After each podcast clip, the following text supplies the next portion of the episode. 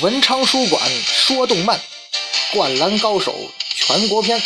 各位好，欢迎收听文昌书馆为您出品的节目，我是主播君南。灌篮高手全国大赛篇，今天咱们呢书接前文。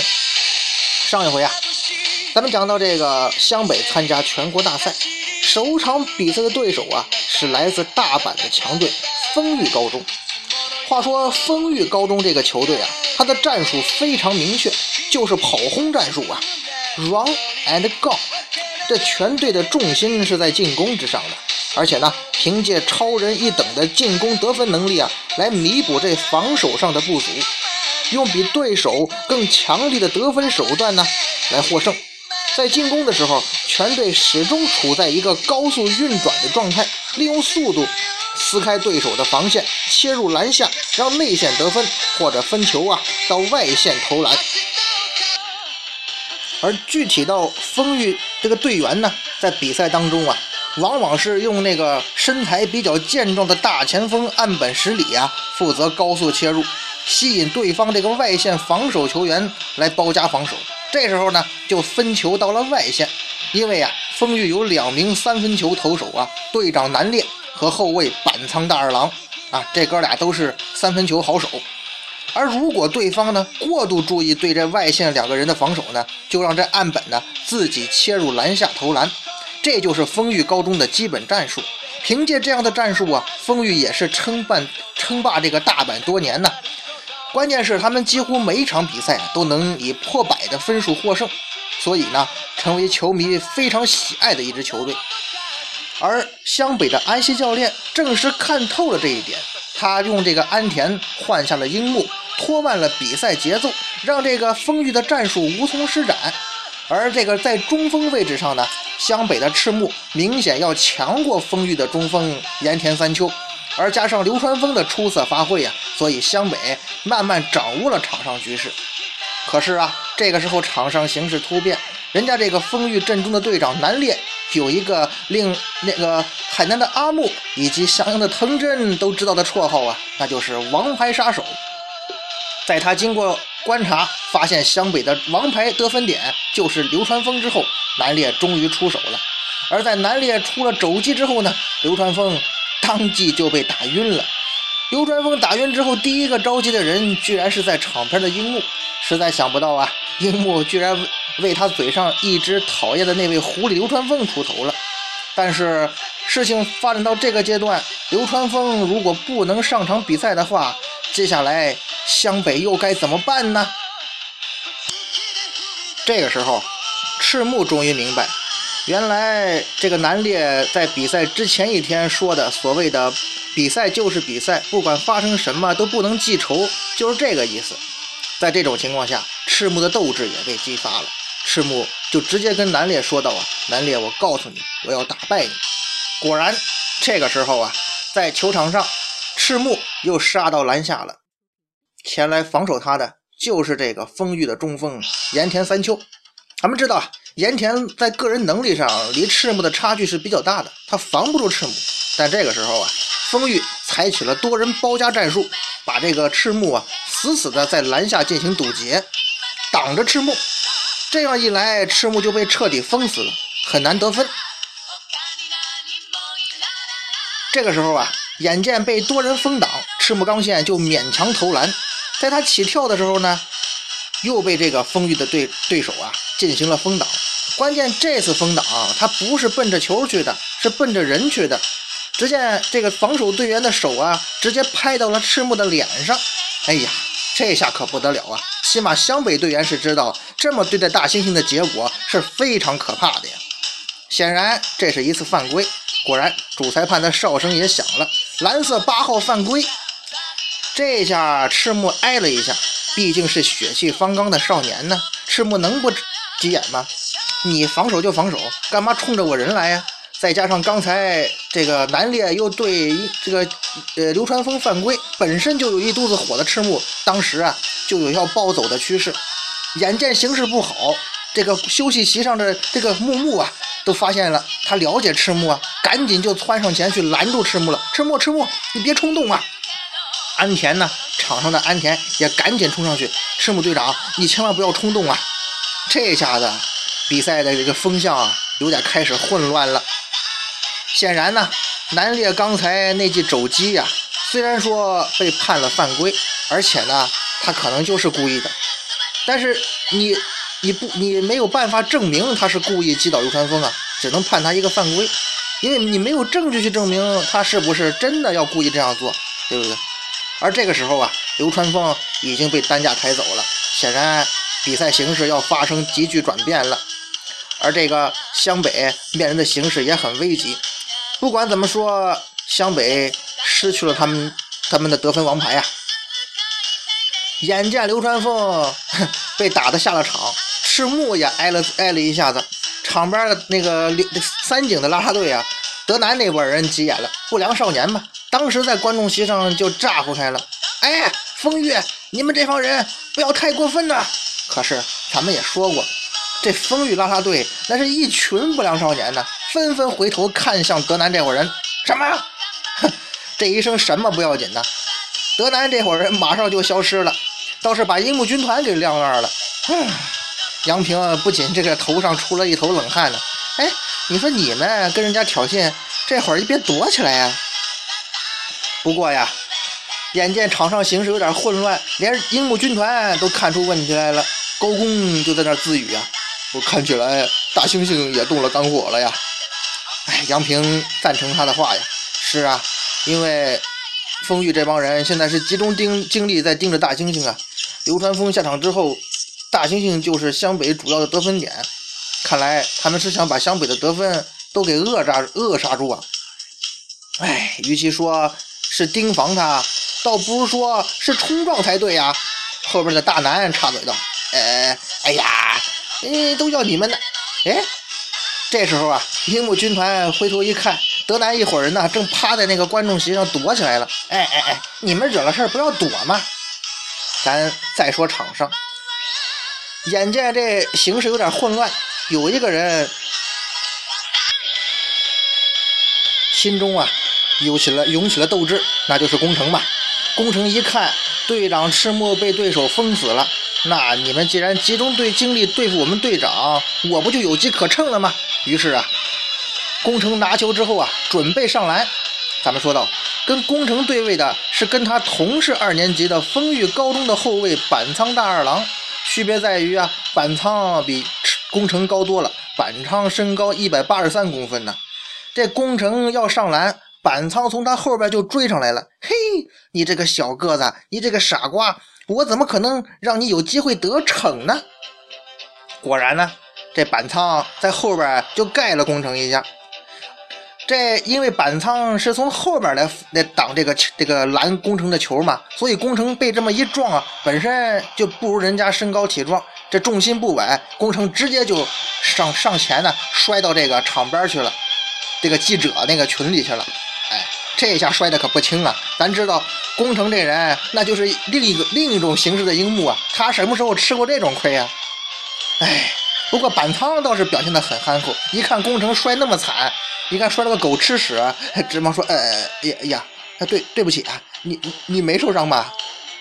可是他板仓他不知道工程的性格呀，湘北这伙人知道工程的性格呀。眼看工程爬起来准备挥拳，这是小个子工程标准的进攻姿势啊。知道前面跟三井打架情节的朋友都知道哈。一看工程亮出架势来了，板仓不知道还愣了一下，哎，这什么意思呀？替补席上的桑田急眼了，哎呀，工程学长，你这是……包括才子，他太了解工程了，一看这个情况，急忙喊叫：“梁田！”不过呀，咱得说啊，作为即将成为下任队长的工程，在这个时候倒是显露出自己慢慢成熟的一面。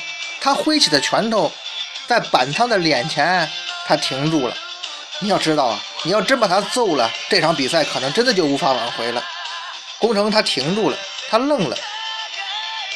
这时候主裁判一看这形势，完了，这比赛再这么下去，真的要成打架形式了。急忙啊，把这双方队长喊过来，就是这个赤木和这个丰玉的队长南烈。这个裁判呢，就嘱咐这两个人：“哎，我知道你们呢，都对这场比赛很投入。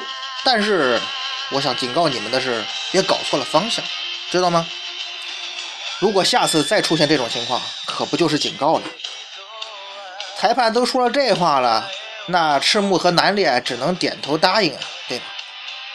这个时候呢，好处在于什么呢？上半场终于结束了，在混乱中结束了，二十八比三十四，丰裕领先，但是双方得分都不多。如果说跟预选赛这个比分相比的话，不管是湘北还是这个丰裕吧，咱们看这个比分就知道啊，起码丰裕这边是一场发挥不太理想的比赛。咱们前面介绍过，丰裕他的战术打法就是以得分取胜，得分如此之低，应该说湘北对他们的限制，或者说安西教练的战术布置还是很成功的。然而呢，这样的比分呢，仍然表示人家丰裕。确实是 A 档次，而湘北确实是 C 档次的球队呀。这个时候看台上海南的那个队员坐的地方呢，青田就发话了：“哎呀，看起来南烈的肘击成了这场比赛的这个转折点呢，起到了预期中的效果，遏制了湘北吧？哎，那一下是故意的吧，教练？”他问这个高头教练。高头还没说话，这个阿木在旁边插话了。就算是故意的，也没有证据啊！这就是他王牌杀手让人难以对付的地方啊！高头教练在旁边插话了：“比赛发展到这种情况，湘北应该怎么办呢？安西老师，你该怎么办呢？该怎么办？”这个时候啊，湘北休息室内有一个人，他倒是知道怎么办，他就是发飙呗。谁呀？樱木花道啊！樱木花道这时候已经在怒火中烧了，太可恶了！这帮混蛋怎么能这样呢？樱木花道对着这个休息室的这个衣柜呀，是频频的挥拳。哎哎，樱樱木樱木啊，你别把这柜子弄坏啊！这个时候呢，有人就问刘占峰怎么样了？哎，据说他已经到了救护室了。桑田一听说，那我去看看他吧。桑田，你去就去呗。也是桑田这这小伙太热心。突然回头朝着樱木来了一句：“樱木，你要不要一起去啊？”这话不说则已。本来樱木花道这时候心里就不痛快，桑田这话这么一说，樱木这个脸呢马上变形，顿时用手搂住这个桑田的脖子就发飙了：“为什么我要去看那只狐狸啊？桑田啊，像那种弱的像狐狸一样的人，我去看他干嘛呀？哎呀哎呀哎呀，樱木樱木樱木樱木，哎呀流川枫。”被他们打的时候，你不是第一个冲出去的吗？哎呀，你你看我的脖子呀，我还以为你已经有了跟他是个队友的意识呢。哎呀，我的脖子！哎，哎，那位说樱木在这发飙，怎么这个赤木这伙人没人管呢？原因很简单，你像赤木、宫城、三井吧，在上半场跟丰裕打的那么焦灼，对方又很粗野，所以这时候体力消耗很严重，而且很生气。所以没心情去搭理这个樱木在这犯二。至于木木和安田呢，哎，因为相同的原因，他们是疲惫不堪，所以更加没有能力去干涉了。这时候啊，樱木终于把桑田的脖子放开了。桑田好不容易被樱木放开，缓了缓气。哎呀，哎呀，樱木你要干嘛？要弄死我呀？樱木花道脸一沉，用深沉的语气对桑田说：“哎，桑田。”一年级的小子，你给我听好了。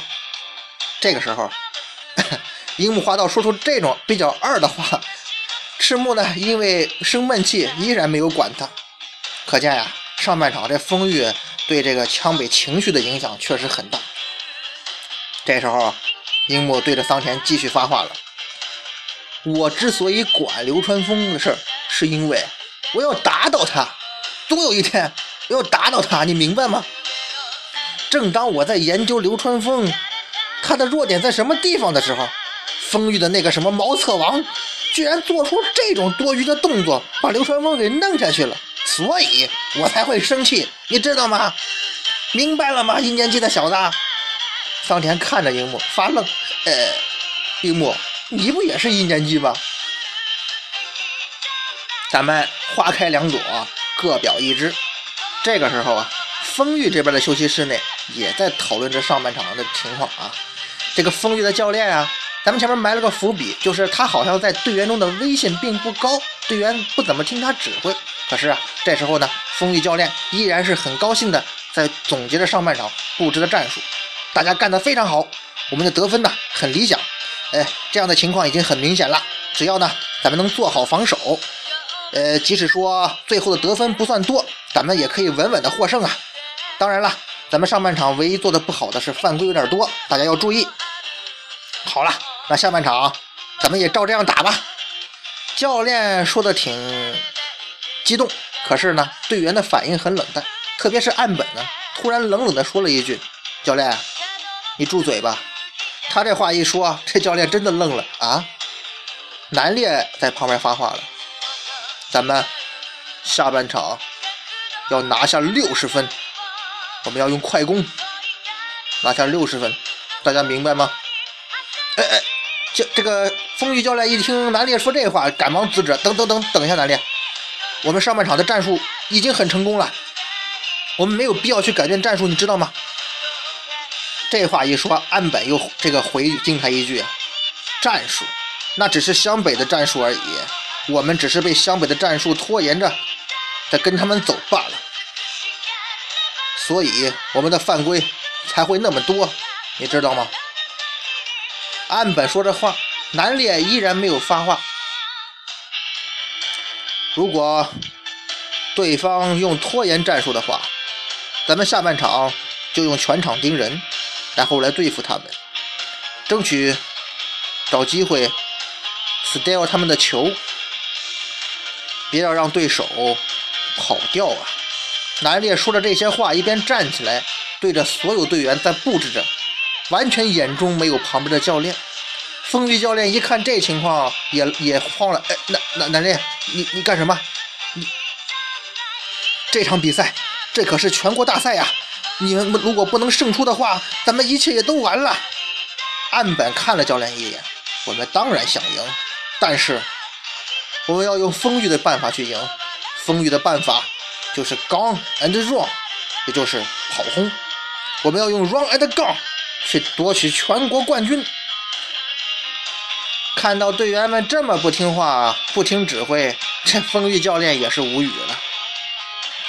他沉默了一下，看着这帮少年，突然说：“你们别说梦话了，我们已经不知多少年了，就是因为这种战术而只能止步八强啊。”在北野老师的带领下，啊，已经证明了你们这一套战术已经没法取得全国冠军的。他这话不说还没事这一说呀，倒是那个一直话不多的南烈冲上来，直接掐住他脖子了。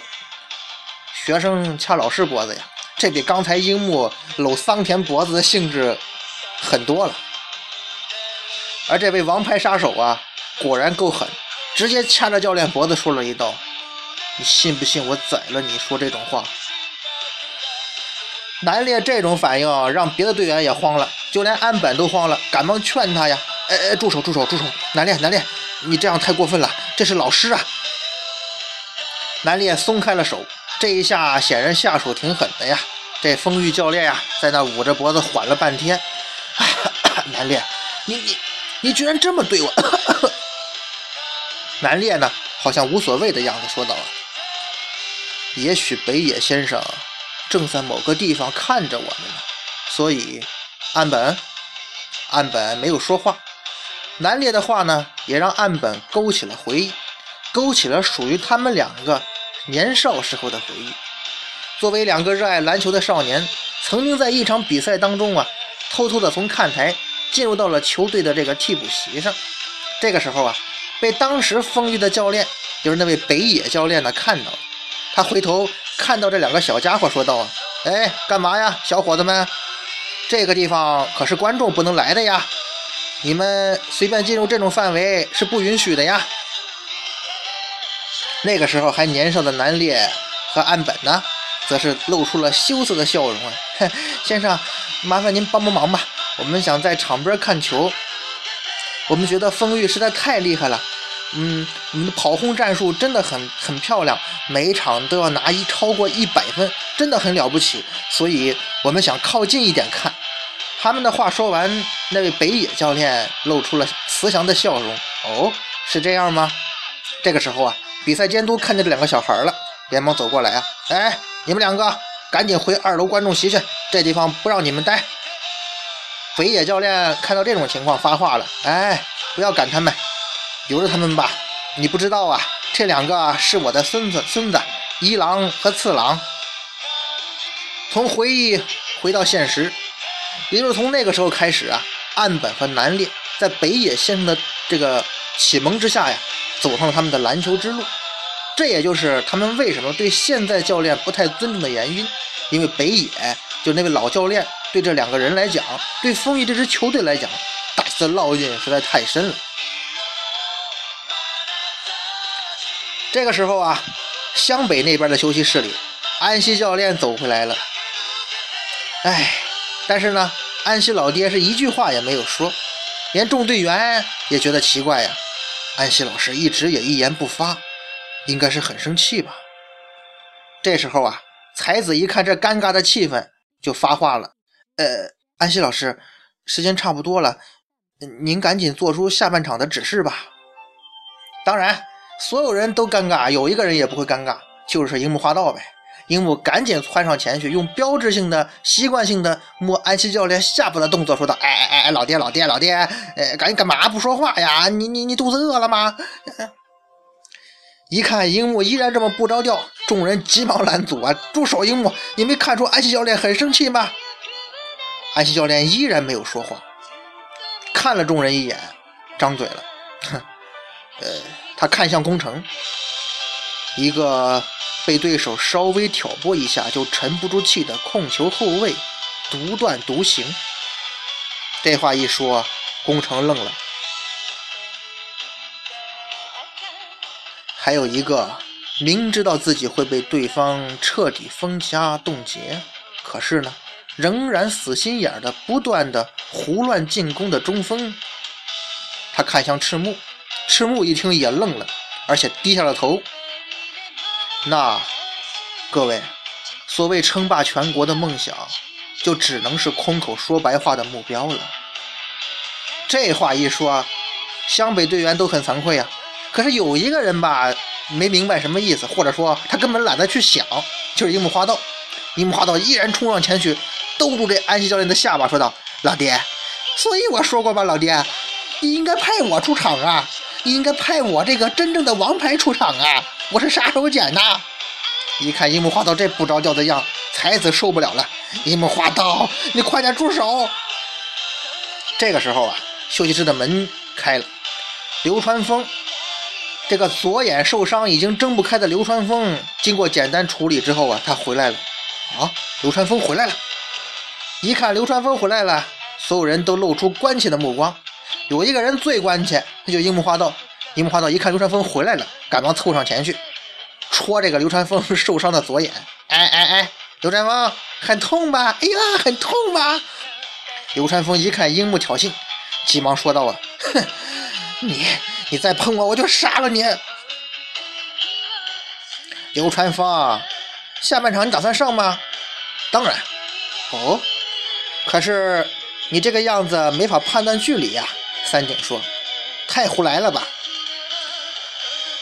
流川枫看了众人一眼，说：“我觉得今天咱们也应该来一个口号吧。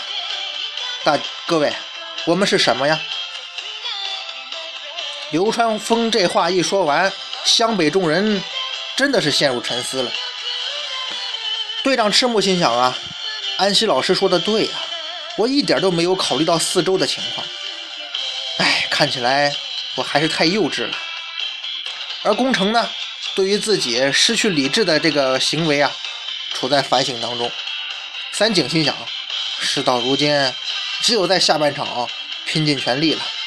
至于樱木花道吧，他自始至终只有一个想法，那就是应该派我出场了吧。好，那咱们在下半场决胜负吧，大家伙拼了！